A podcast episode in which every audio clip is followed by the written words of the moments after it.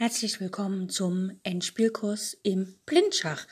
Ich habe die meisten Beispiele aus dem äh, Endspielkurs von Jeremy Sillmann entnommen. Das ist ein Schachbuch. Das nennt sich vom Anfänger zum Meister. Ein sehr empfehlenswertes Buch. Und ich wünsche euch ganz viel Spaß bei all den Übungen und los geht's!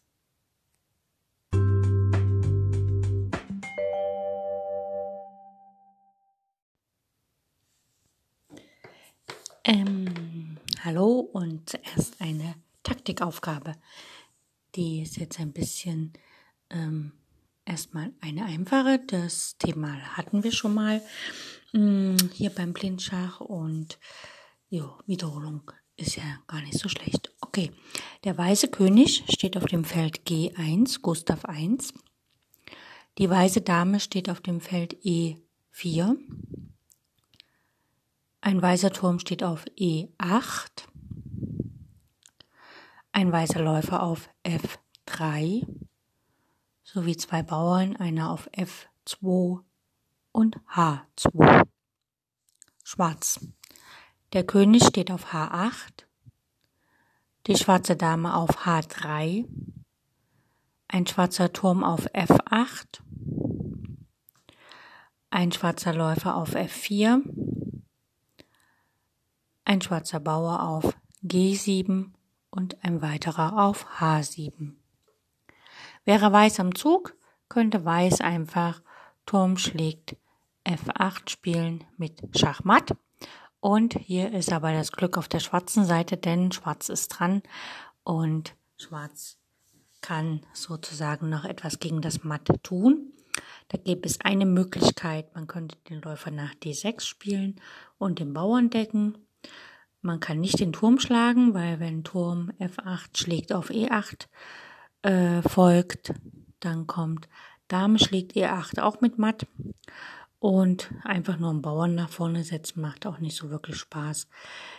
Deswegen muss Schwarz hier etwas aggressiver spielen. Und man würde ja gerne mit der Dame auf H2 Matt setzen. Nur das ist kein Matt, weil der König einfach nach F1 läuft und Dame H1 steht als Zug nicht zur Verfügung, weil der Läufer von F3 auf H1 schlagen kann.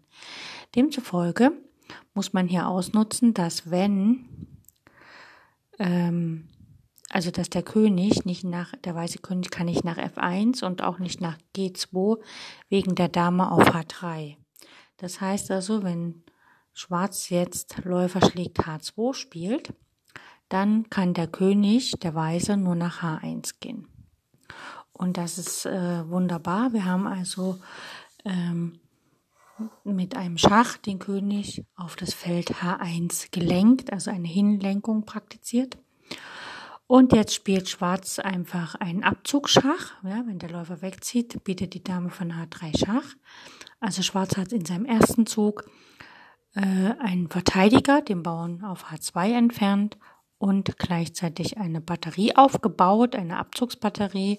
Die Dame steht hinten, der Läufer steht vorne und hat den König auf das Feld H1 gelockt. Damit steht der König bereits im Abzug. Das heißt, wenn der Läufer jetzt wegzieht, steht der König im Schach. Jetzt hat der Läufer eigentlich, ähm, kann er durch den Abzug keine gravierenden Figuren angreifen. Also Dame steht auf dem weißen Feld von Weiß, der, Weißfeld, der weiße Läufer von Weiß. Der weiße Läufer steht auf dem weißen Feld, F3, und der weiße Turm steht auch auf dem weißen Feld auf E8. Das heißt also, wenn ich hier mit Abzug ähm, was angreifen will, dann bleibt mir eigentlich nur der Bauer auf F2 übrig. Und Läufer G1 macht keinen Sinn, der Turm schlägt auf G1, also Läufer G3 Schach. Und der Läufer auf G3 kontrolliert die zwei Felder H2 und F2, das sind beides schwarze Felder. Der König steht im Schach. Wie gesagt, alle Figuren von Weiß stehen auf Weiß. Äh, und er steht im Schach von der Dame, das heißt also, der Bauer lohnt sich, kann nicht dem Läufer auf G3 schlagen. Der König muss nach G1 gehen. Ähm, wie gesagt, Weiß hat alle Figuren auf weißen Feldern, das heißt, die schwarzen Felder sind von Weiß schwach und da wird jetzt auch matt gesetzt mit Dame H2 Schach. Die Dame auf H2 ist gedeckt von dem Läufer auf G3. Der König muss nach F1 gehen und dann kommt Dame schlägt F2 mit Schachmatt. Das heißt, wenn wir uns die erste Stellung anschauen, wo der Läufer auf H2 geschlagen hat, da hat Schwarz also angefangen, die Schwächen auf den schwarzen Feldern von Weiß auszunutzen. Jo, das war jetzt so ein kleines taktisches Manöver, was wir ähm, schon mal gemacht haben.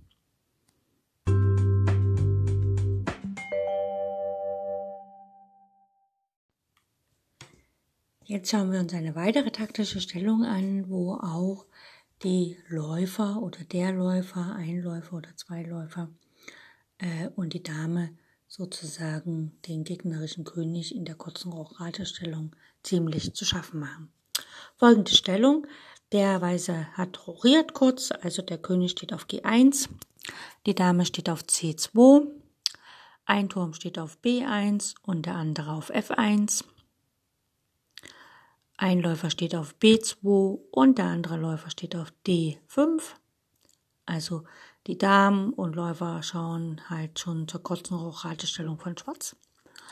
Und Weiß hat noch einen Bauern auf A2, C4, E3, F2, G2 und H4.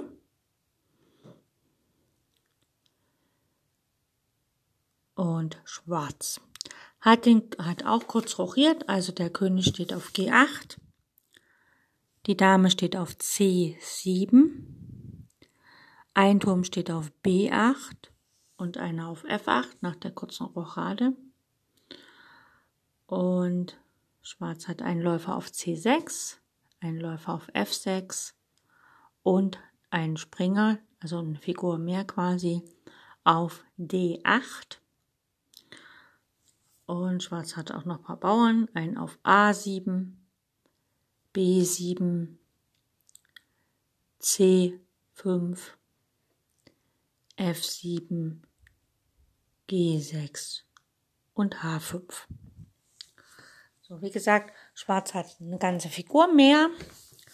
So, und von der Bauernstruktur her ähm, hat Weiß ein, äh, der C-Bauer ist alleine, also ja, nahezu ist, also Weiß hat drei Bauerninseln, Schwarz hat zwei, aber der Vorteil von Weiß ist, dass er halt am Zug ist und dann schauen wir mal, was hier so los ist. Als erstes sticht ins Auge, dass der Läufer auf D5 den Bauern auf F7 fesselt. Das heißt also, der Bauer auf F7 verteidigt den Bauern auf G6 im Moment überhaupt nicht. Ne? Das heißt also, wenn man den schlagen könnte, könnte man schlagen. Weiß könnte auch sofort sein Material zurückgewinnen, indem er einfach Läufer B2 schlägt auf F6 spielt. Aber das macht keinen Sinn. Wahrscheinlich hat Weiß auch im letzten Zug hier auf F6 was geopfert. Weiß spielt hier Dame C2 schlägt auf G6 mit Schach. Wie gesagt, der Bauer auf F7 kann nicht schlagen, weil es gibt ja noch den Läufer auf D5, der ist sozusagen gefesselt. Und jetzt könnte halt der König nach H8 gehen. Aber wie gesagt, der Läufer von B2 kann auf F6 schlagen und sozusagen dann matt setzen. Oder Schwarz spielt nach dem Schach, nach dem Dame-Schach, also Dame schlägt G6 Schach, kann ja noch Läufer G7 spielen, Läufer auf G7. Aber dann ist es halt so, dass der Läufer von B2 das Feld G7 kontrolliert, so wie die Dame kontrolliert das Feld G7. Das heißt, die Dame kann äh, auf G7 den Läufer schlagen und das ist dann auch matt, weil der König kann ja nicht zurücknehmen. Also vom Prinzip her relativ einfach, so jetzt so vom Erzählen. Und wenn man es aufs Brett gestellt hat, sicher auch sehr einfach. Aber ich kann mir gut vorstellen, dass im Blindschach, in der Blindschachpartie direkt, das möglicherweise gar nicht so gesehen wird, dieses Matt in 2, weil man halt dann wieder, wenn man hier äh, auf F6 sein Material zurückgewinnen kann, vielleicht auf dem Material Zurückgewinn spielt. Aber immer schauen, wenn es Matt gibt, sollte man auf jeden Fall Matt setzen.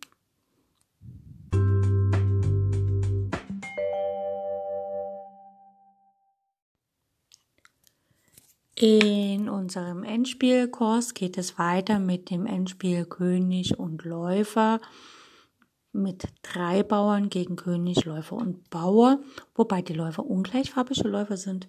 Und wir hatten das in einen der letzten, in den letzten Folgen schon, dass wenn ähm, die Bauernseite sozusagen zwei Bauern mehr hat und die sind aber nur eine Linie voneinander getrennt, dass dann die ähm, Partie zum Remis neigt, wenn es der schwarze König geschafft hat, einen der Bauern zu blockieren, weil dann kann der andere Bauer durch den Läufer blockiert werden und es kann dann dazu kommen, dass die, dass die sich verteidigende Seite den Läufer für die beiden Bauern opfert und somit ein Remis erzielt. Genau. Jetzt ist aber hier der Fall, dass ähm, Weiß in unserer heutigen Stellung zwei Bauern mehr hat, aber es gibt halt noch ein extra Bauernpaar. Also Schwarz hat auch einen Bauern und Weiß hat auch einen Bauern und aber Weiß hat drei Bauern, sozusagen zwei Bauern mehr. Und die sind wieder eine Linie voneinander getrennt. Äh, da könnte man halt sagen, hm, okay, das endet dann Remis, aber diese zwei Bauern mehr, die es dann noch gibt, dieses Bauernpaar, ähm, gibt Weiß sehr viel Chancen, tatsächlich die Partie für sich zu entscheiden. Schauen wir uns die Stellung an. Die Stellung ist König F5 für Weiß und der Läufer auf C5. Das ist ein schwarzfeldriger Läufer. Und es gibt einen Bauern auf B4, einen Bauer auf D6 und einen Bauern auf F4. Alle Einzugsfelder für die Bauern sind schwarz, alle Bauern stehen auf schwarz, der Läufer steht auf schwarz, nur der König steht auf dem weißen Feld auf F5. Der schwarze König steht auf D7, der schwarze Läufer auf B3, das ist weißfeldriger Läufer, es handelt sich ja um ein Läuferspiel mit ungleichfarbigen Läufern. Und es gibt noch einen schwarzen Bauern auf B5. Okay, Weiß ist am Zug. Weiß versucht natürlich erstmal einen Bauern so weit nach vorne zu bringen wie möglich.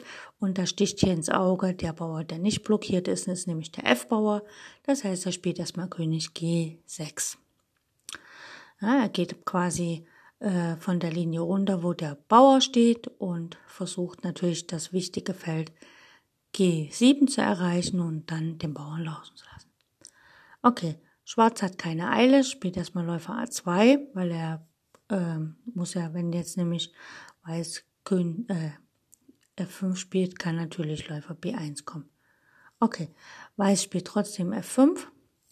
Läufer B1 würde keinen Sinn machen, weil dann Weiß einfach mit dem König zur Seite geht oder halt einen Abwartezug macht. Ne? Also überhaupt kein Problem. Gut, Weiß, Schwarz spielt aber Läufer B3 und Weiß spielt F6. Es wird ja erst brenzlig, wenn der Bauer tatsächlich, äh, der Bauer soll ja nicht auf das Feld F7 kommen. Gut. Äh, Schwarz unterbindet den Zug F7, indem er König E8 spielt. Jetzt kontrolliert der schwarze König, wie in den anderen Endspielen, die wir uns schon angeschaut haben, das Feld D7 und F7. Und äh, wir müssen aber bedenken, dass es gibt ja ja noch dieses eine Bauernpaar. Das heißt also, selbst wenn wir den Läufer gegen die beiden Bauern tauschen, gibt es ja immer noch das eine Bauernpaar.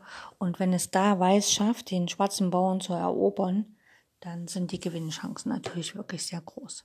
Gut, deshalb spielt Weiß hier D7 und lenkt quasi den König erstmal ab. Der König muss auf D7 schlagen, der Schwarze. Und dann spielt Weiß F7 um den Abtausch des Läufers gegen den Bauern zu erzwingen. Also der Läufer muss auf F7 schlagen und der weiße König steht auf, schlägt auf F7. Wäre jetzt der Bauer auf B4 und der Bauer auf B5, wären die nicht vorhanden, wäre es jetzt schon Remis, weil natürlich ein Läufer alleine nicht matt setzen könnte. Aber hier gibt's wie gesagt, das Bauernpaar noch. Und äh, von weißer Seite, der Läufer und der Bauer, die stehen optimal zueinander denn der Läufer deckt den Bauern und der Bauern deckt den Läufer.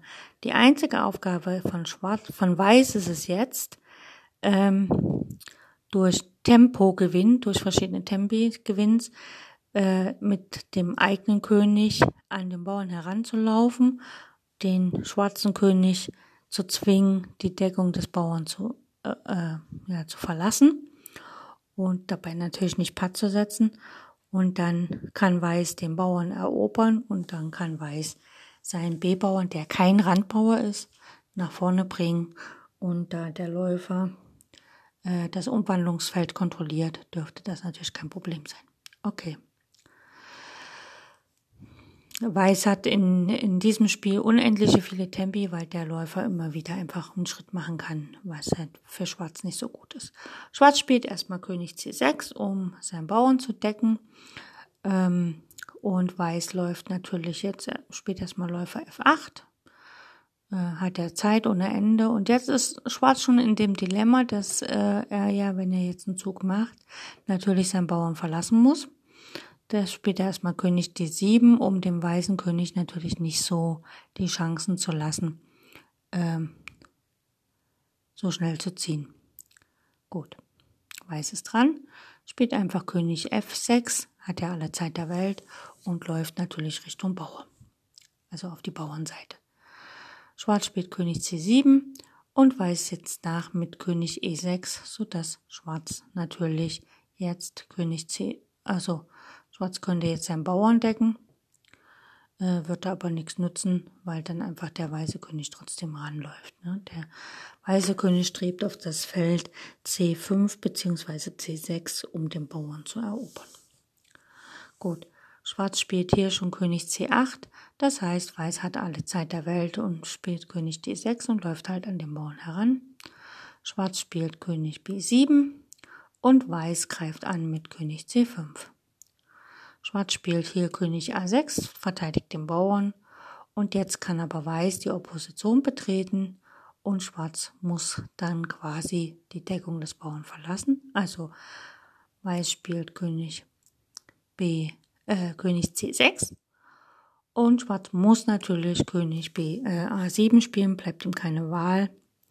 Und dann kann Weiß erstmal den Bauern nehmen mit König B5 König schlägt B5 und jetzt betritt Schwarz die Opposition mit König B7.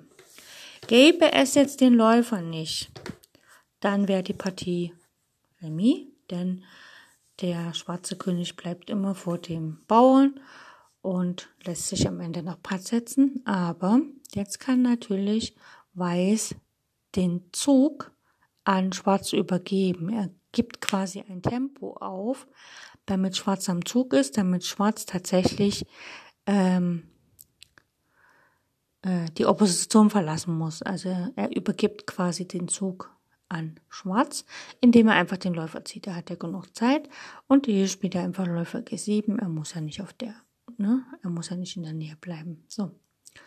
Das heißt also, Weiß hat unendlich viele Tempis mit dem Läufer übrig ähm, und kann immer wieder das Zugrecht an den Schwarzen übergeben. So, Schwarz ist dran, spielt König C8 und dann kann natürlich Weiß in die Opposition gehen mit König C6.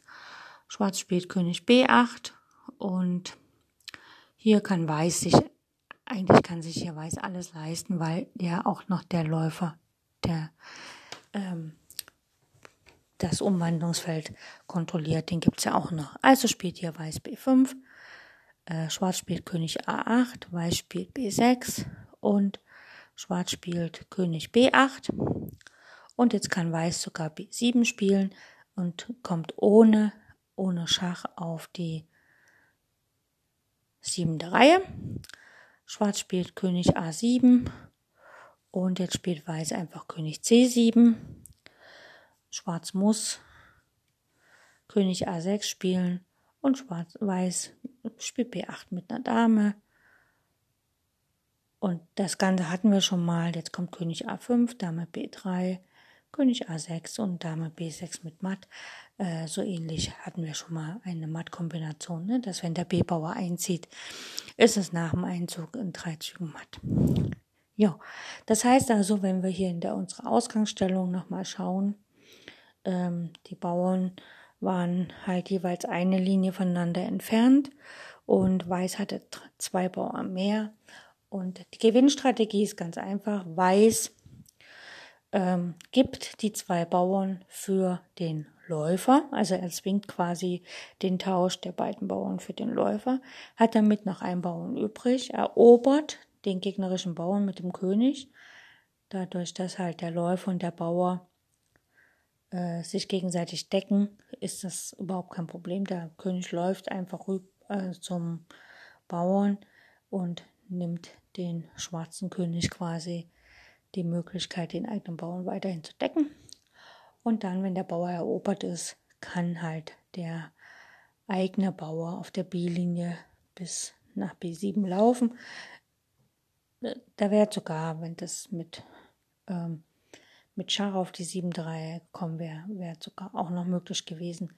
Denn durch den Läufer hat Weiß unendlich viele Tempis übrig, die er quasi dem Schwarzen äh, vor die Nase werfen kann, um das Zugrecht an Schwarz zu übergeben. Das heißt, im Sinne in der Situation der Opposition kann Weiß halt einfach einen Abwartezug mit dem Läufer machen. Damit ist das Zugrecht an den Weißen über, an den Schwarzen übergeben und Schwarz muss quasi die Opposition verlassen und das ist dann zum Vorteil für Weiß und somit kann er dann ganz einfach gewinnen. Also die Gewinnstrategie ist da relativ einfach. Man muss natürlich genau hinschauen, dass man nicht unterwegs Patt setzt oder in irgendwelche ähm, Dauerschachmanöver läuft. Aber das ist beim Einläufer relativ unwahrscheinlich, weil man kann einfach, wenn es ein weißfeldriger Läufer ist des Gegners, geht man auf ein schwarzes Feld und es droht kein Schach mehr.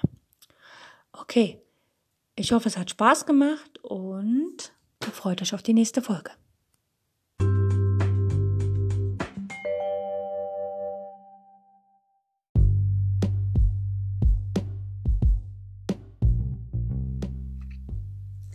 In jüngster Zeit ist die Bedeutung des Endspiels stark gewachsen. Das Reglement von Turnieren hat sich wesentlich verändert. Partien werden heute kaum noch vertagt. Die häusliche Analyse fällt weg. Man muss seine Entscheidung am Schachbrett treffen. Ohne ausgezeichnete Kenntnisse und ohne das Verständnis der Endspielgesetze ist es schwer, diese Aufgabe zu bewältigen. Fehler im Endspiel sind die letzten in einer Partie. Man kann sie nicht mehr korrigieren. In meinem Endspielkurs behandle ich die Theorie, die Analyse und die Technik des Endspiels, also alles, was ein Schachspieler über dieses Partiestadium wissen muss. Ich weiß selbst, dass ich nicht vollkommen bin und dass einige meiner Analysen und Vorstellungen nicht zu 100% stimmen werden. Deswegen bitte ich euch, liebe Zuhörer, seid wachsam und lernt selbst zu denken. Selbst wenn ich euch etwas vorgebe, muss es nicht stimmen, sondern setzt euch hin und prüft das genau, was ich sage. Wenn es falsch ist, dann seid stolz darauf, dass ihr einen Fehler gefunden habt. Ihr könnt mir über alle Kanäle schreiben und ich bin offen für Kritik. Wenn euch das Ganze gefällt, was hier im Endspielkurs kommt, dann bitte ich euch, falls ihr Freunde, Bekannte, Verwandte, andere Schachspieler kennt, informiert sie über mein Schachradio, Schach on Air, so dass mehr und mehr Zuhörer zu meinem Radio kommen und den Endspielkurs auch hören. Ich freue mich auf die nächste Sendung.